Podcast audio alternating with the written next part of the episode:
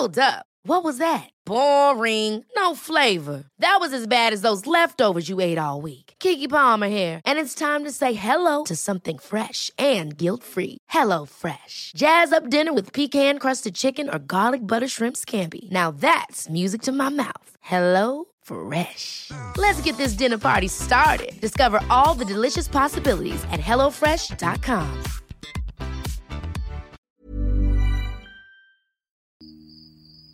Тили, тили, бом, закрой глаза скорее.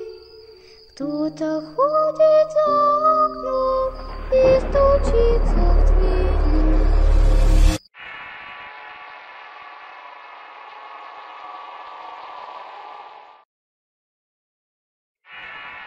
Patas de gato. Relato basado en sucesos reales. Escrito y adaptado por Eduardo Liñán.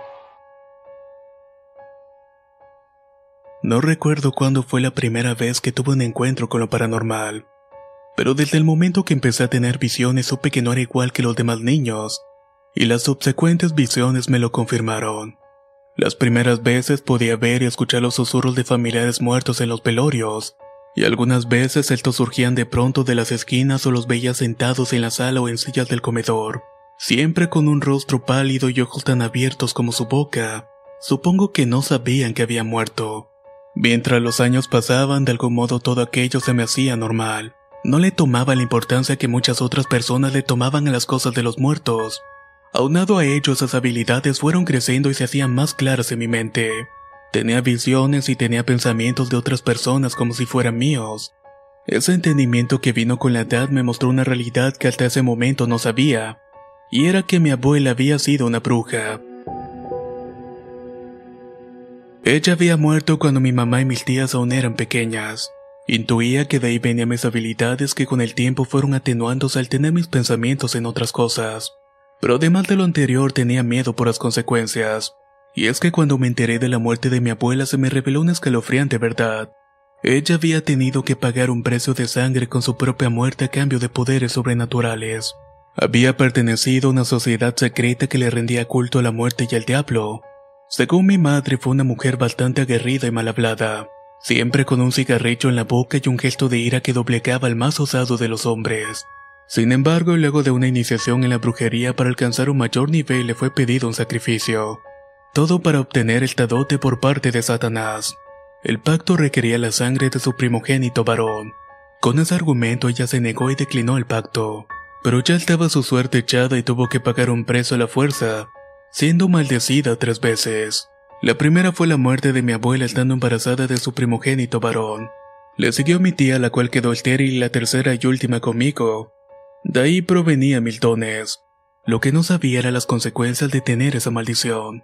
Entrada la adolescencia comencé a sufrir de dolores de piernas.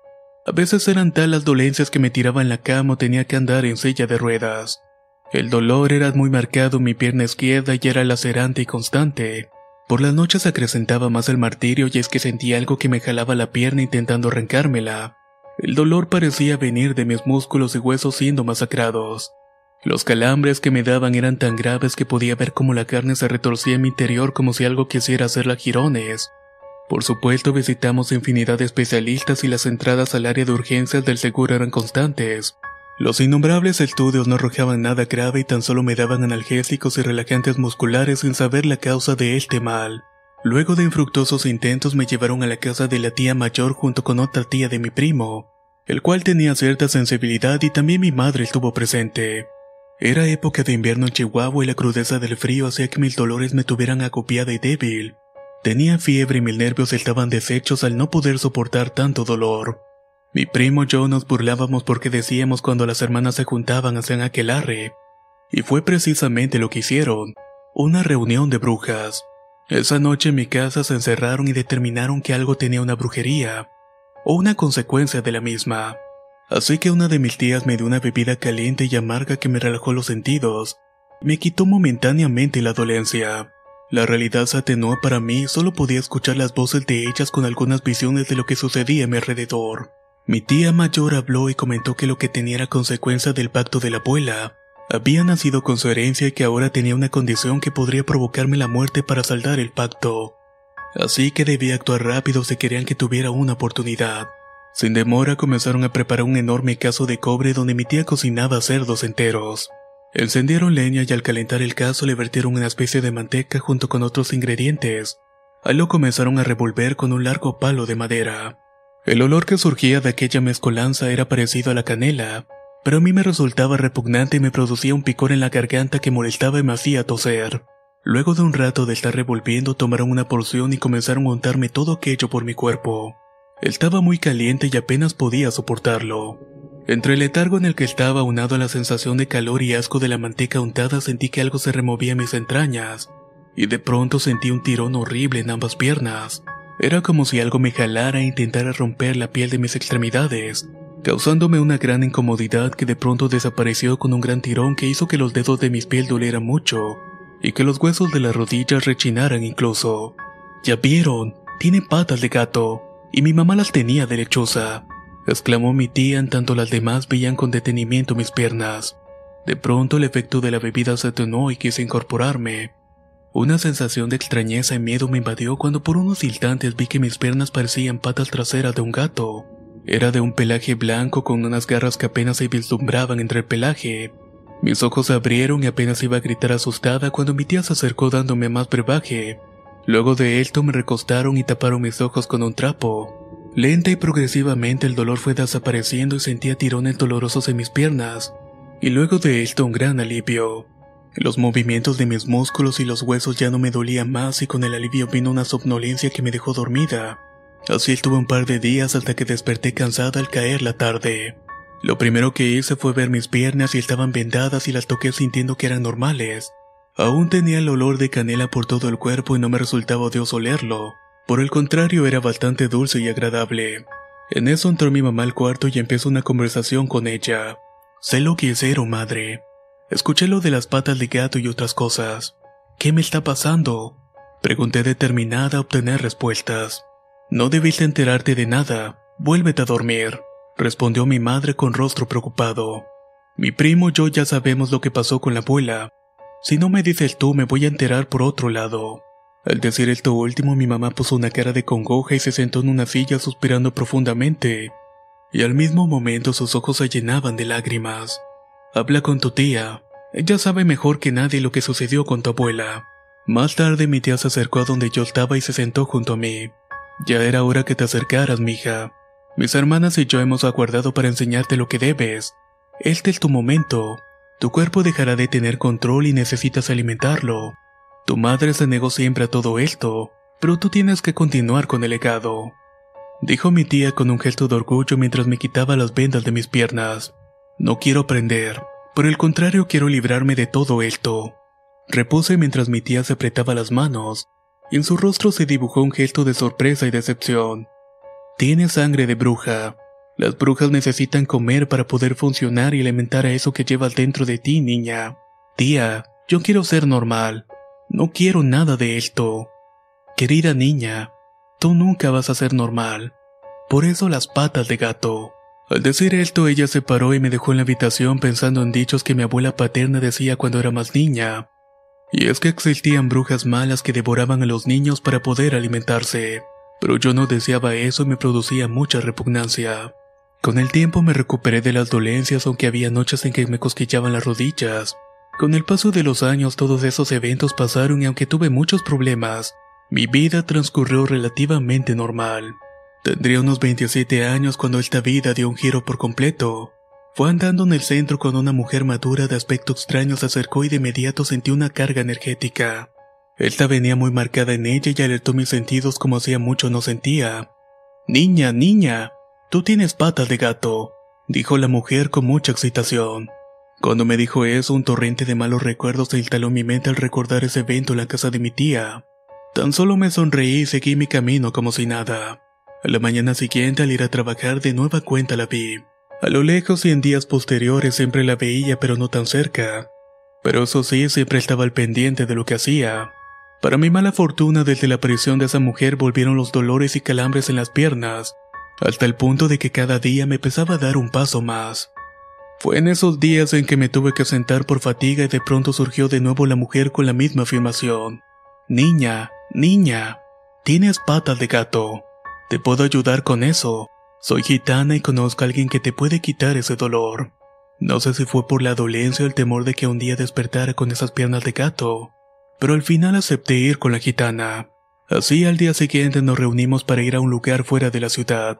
No sé cuánto tiempo pasó hasta que llegamos a un poblado con algunas casas. Todas estaban hechas de madera y láminas viejas. En una de esas casas íbamos a ver a otra gitana aún más experimentada según la mujer. La vivienda era humilde y dentro solo había lo necesario. La anciana era una vieja con un aire de calma que te tranquilizaba y al verme se sorprendió mucho y me dijo, Tienes patas de gato, niña. Tienes que alimentarte tus problemas se volverán serios. En ese momento me entró una ira y quise retirarme de ahí, pero la anciana no lo permitió y me tomó del hombro. Cálmate, niña. Hay otras formas. Espera. En eso se levanta y en una olla de barro que calentaba con leña hirvió algo de agua, y de un jarrón sacó unas yerbitas colocándolas en el agua y me las dio a beber. Al principio estuve renuente de beberlo, pero el dolor de mis piernas hizo que me tomara aquel té, pensando que quizás tendría los mismos efectos que hacía 10 años, pero no fue así. En cambio me relajé y me senté tranquila mientras la gitana leía la mano, y lo que me dijo me dejó helada. Ella me contó muchos detalles de la familia, cosas de mi abuela y el bebé varoncito que yo había perdido a los 20 años. Tenía ocho meses de embarazo y eso me produjo una depresión horrible, Pocas personas de mi familia lo sabían y eso me dejó perpleja. Me dijo que aquel pacto de sangre que no cumplió la abuela le costó la vida. Mi tía quedó estéril luego de un aborto al intentar seguir el camino de la brujería de la abuela, y ese maldito pacto se había cobrado con mi hijo. Hey, I'm Ryan Reynolds. Recently, I asked Mint Mobile's legal team if big wireless companies are allowed to raise prices due to inflation. They said yes. And then when I asked if raising prices technically violates those onerous two-year contracts, they said, "What the f*** are you talking about? You insane Hollywood ass." So to recap, we're cutting the price of Mint Unlimited from $30 a month to just $15 a month. Give it a try at mintmobile.com slash switch. $45 up front for three months plus taxes and fees. Promo rate for new customers for limited time. Unlimited more than 40 gigabytes per month. Slows. Full terms at mintmobile.com. If you thought the only way to get a more defined jawline with natural-looking results was through surgery, think again. Juvederm Volux XC is a non-surgical injectable gel filler that improves moderate to severe loss of jawline definition and can help you achieve natural-looking results with little downtime. Even better, this improved definition lasts up to one year with optimal treatment. No maintenance required. Improve jawline definition for a smooth, sculpted look with Juvederm Volux XC. For important safety information and to find a licensed specialist, visit juvederm.com. That's J U V E D E R M.com. Not for people with severe allergic reactions, allergies to lidocaine, or the proteins used in Juvederm. Common side effects include injection site redness, swelling, pain, tenderness, firmness, lumps, bumps, bruising, discoloration, or itching. There's a risk of unintentional injection into a blood vessel, which can cause vision abnormalities, blindness, stroke, temporary scabs, or scarring. Talk to a licensed specialist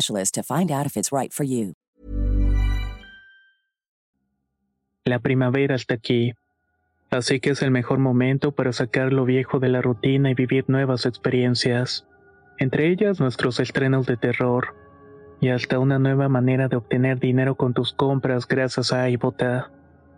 iBota es una app que puedes descargar totalmente gratis y que te da la mayor cantidad de dinero en efectivo en cientos de artículos y marcas no solo las botanas que disfrutas mientras nos escuchas.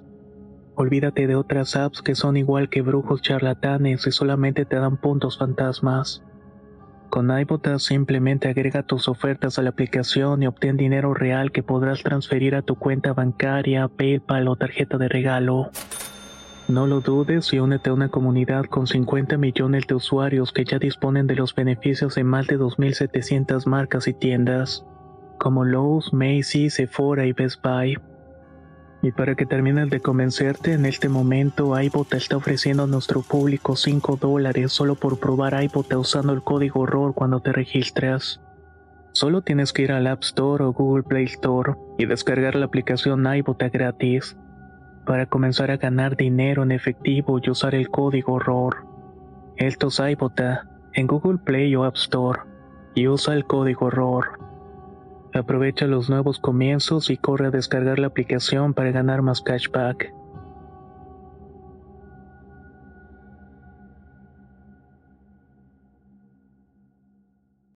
En ese momento recuerdo la sensación de ira me hicieron llorar por mi pobre bebé que pagó las consecuencias. La gitana continuó hablándome de muchas cosas que desconocía sobre aquella maldita herencia de la abuela. Tenía que comer para alimentar lo que llevaba mis piernas, y de esta manera continuaría el letargo. De lo contrario me destrozaría el cuerpo por completo. Yo de ningún modo me atrevería a comer niños o alimentarme de su sangre a costa de mi propio beneficio. Además de como si fuera una mala broma, en ese momento era maestra de preescolar y tenía muchos niños a mi cargo, lo cual me resultaba chocante tener la idea de considerarlo como una posibilidad. Entonces la gitana me dijo que no solo podía comer niños, también podía alimentarme de otras brujas. Y eso abrió un panorama distinto a mí. Esa fue la primera vez que confronté la maldición de la familia de forma directa. La gitana se ofreció a ayudarme, pero antes debía enseñarme algunas cosas para poder lograr mi cometido, y de esta manera saldar la deuda de la abuela con el maligno. Así, después de salir del trabajo, visitaba la casa de la gitana donde me enseñó algunas hechicerías, además de dominar el viaje y la proyección astral del espíritu, para así poder ver el alma de las personas además de sus pensamientos. También me enseñó hechicería de dominio y curanderismo, muy por el contrario de lo que practicaba la tía que era magia negra y adoraciones al diablo. Luego de un tiempo la gitana me dijo que no tenía más que enseñarme, que todo lo que había aprendido me serviría para lo que vendría después, y que tenía que ponerlo en práctica para devolverle el favor, ya que había una bruja negra que las perseguía y no podía enfrentarlas por la edad. Entonces lo comprendí.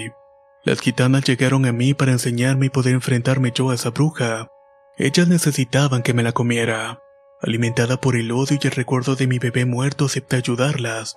Fue una noche de diciembre antes de víspera de Año Nuevo. Me presenté en la casa de la gitana lista para cumplir mi promesa.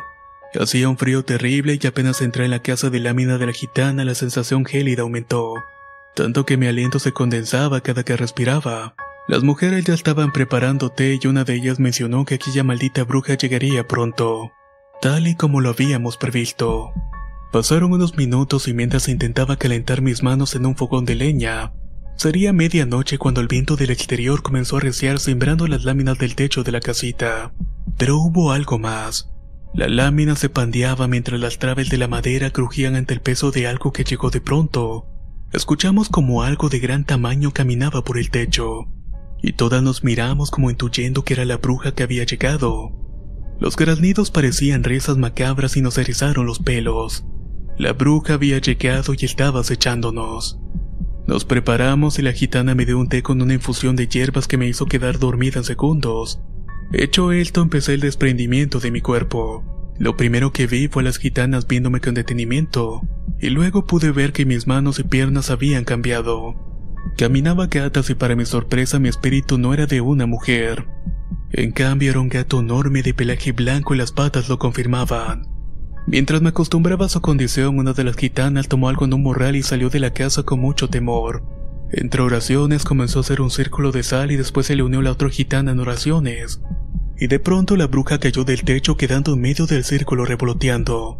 Lo que vi era el espíritu verdadero de la bruja, un guajolote enorme con cabeza horrible y humanoide, que se estaba retorciendo de dolor por el salitre que se le había impregnado en el cuerpo, mientras las gitanas seguían arrojándole la sal. Aquellos graznidos eran mezclados con gritos de dolor de una mujer. Yo veía con temor aquella cena pero tenía hambre.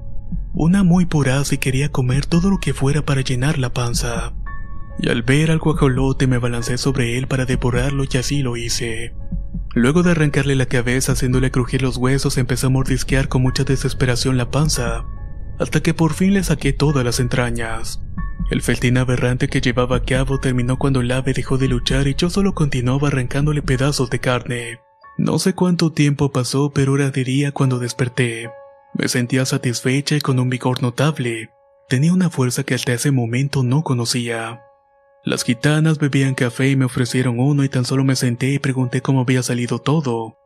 Ellas confirmaron que no tenían cómo pagarme ese enorme favor de haberse comido a la bruja y de haberme llevado la maldición que tenían. Cuando salí para ver qué había pasado fuera de la casita estaba el círculo de sal con muchas plumas, cabellos y pedazos de carne sanguinolenta. No podía entender muy bien lo que había pasado, pero las gitanas me dijeron que había devorado a la bruja en su forma de ave, y que ya jamás podría volver a tomar esa forma en el futuro. y eso si acaso sobrevivía el ataque que le había propinado. Luego de la despedida no volví a ver a esas señoras y pude controlar el hambre gracias a sus enseñanzas. Meses después fui permutada a la Ciudad de México y comencé a trabajar en un jardín de niños auspiciado por el gobierno. La plaza era en una delegación al norte de la ciudad en una comunidad creciente y que la mancha urbana se había apropiado de esas tierras ejidales, que ahora estaban ocupadas por casas de interés social y comercios. En cierto modo, la lejanía de la ciudad no le había quitado ese aire rural, y la escuela distaba mucho de la modernidad, pero me gustaba mucho trabajar con los niños. Uno de esos niños era Remigio, que en particular y por la situación familiar, además de escasos recursos, se había ganado mi cariño por ser muy inteligente y atento. Cierto día ese niño no asistió a clases y eso me preocupó ya porque nunca faltaba. Al preguntar por él, uno de los vecinos me comentó que estaba internado en un hospital infantil, que había sido encontrado inconsciente en su casa y que no respondía a los estímulos. Aunado a ello, tenía un grave caso de anemia y moretones por todo el cuerpo. No quise sacar conjeturas, pero de inmediato me fui al hospital donde hablé con la madre. Y aunque no me dijo mucho, le pedí permiso para ver al niño. Al hacerlo me di cuenta de una escalofriante verdad.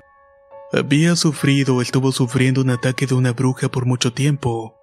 Algunos moretones estaban ya viejos y otros más frescos ocultos en la espalda, estómago, ingle y piernas, además de unas marcas de dientes en ambos pies. Me partió el corazón verlo así, pero determinadamente supe lo que tenía que hacer. Así que me fui de inmediato con una yerbera del tianguis que era mi amiga. Tenía más o menos mi edad y sabía ciertas cosas de hechicería y curandismo. Le conté de mi experiencia con la gitana y cómo tumbar a una bruja, pero que no podía hacerlo sola y necesitaba de su ayuda para dar cuenta de la maldita que se estaba chupando a mi alumno. Ella emocionada aceptó sin pedir más explicaciones y se preparó. Tenía la plena seguridad que la bruja se echaría a Remigio en el hospital. Gracias a una amistad de la yerbera pudimos entrar por la noche sin ningún problema.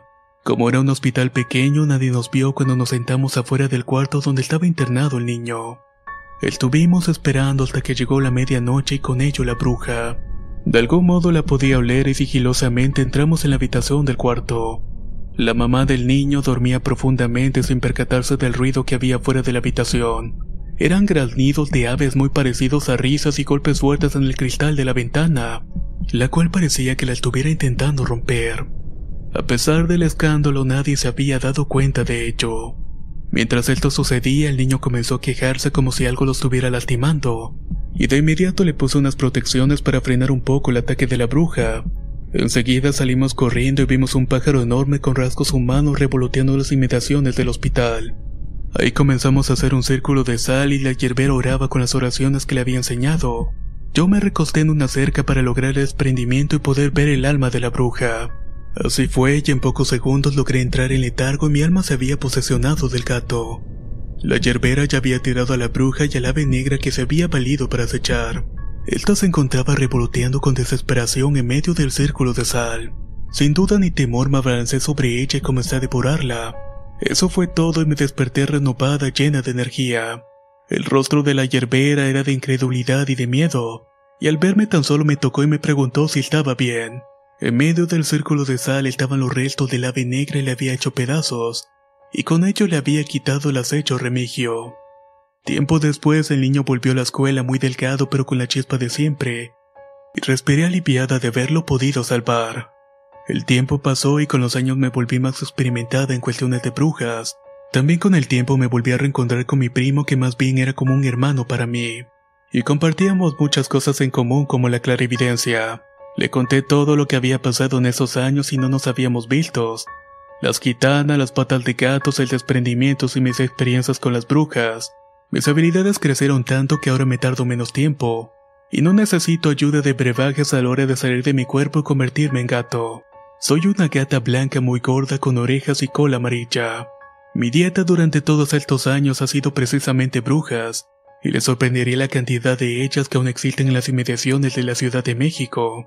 Están en poblados que otrora fueron ejidos o pueblitos pequeños que se quedaron atrapados en el tiempo. Con los años me casé y tuve una niña la cual bauticé recién había nacido. Como comentario final he de advertirle a todas las mujeres que son madres, que con los años que tengo de maestra de preescolar he visto tres casos más como el de Remigio. La razón de que esto haya aumentado con el tiempo es que la gente se olvida del sacramento del bautismo. Y esto es muy importante. ya que es un escudo en contra del ataque de una bruja. En estos tiempos sin Dios la fe se va perdiendo mientras que el diablo va ganando terreno. De mi familia no tengo mucho que decir.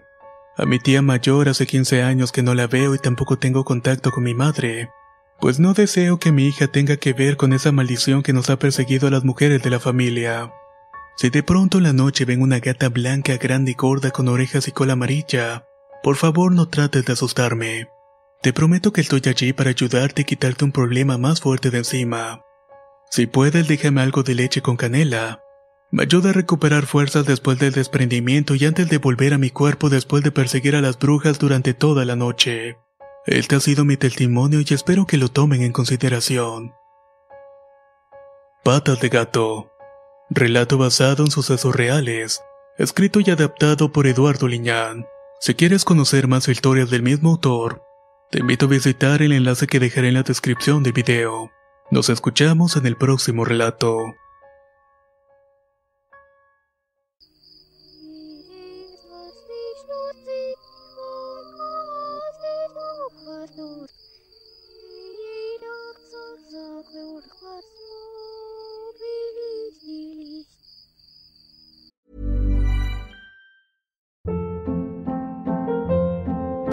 Hold up. What was that? Boring. No flavor. That was as bad as those leftovers you ate all week. Kiki Palmer here, and it's time to say hello to something fresh and guilt-free. Hello Fresh. Jazz up dinner with pecan-crusted chicken or garlic butter shrimp scampi. Now that's music to my mouth. Hello Fresh. Let's get this dinner party started. Discover all the delicious possibilities at hellofresh.com.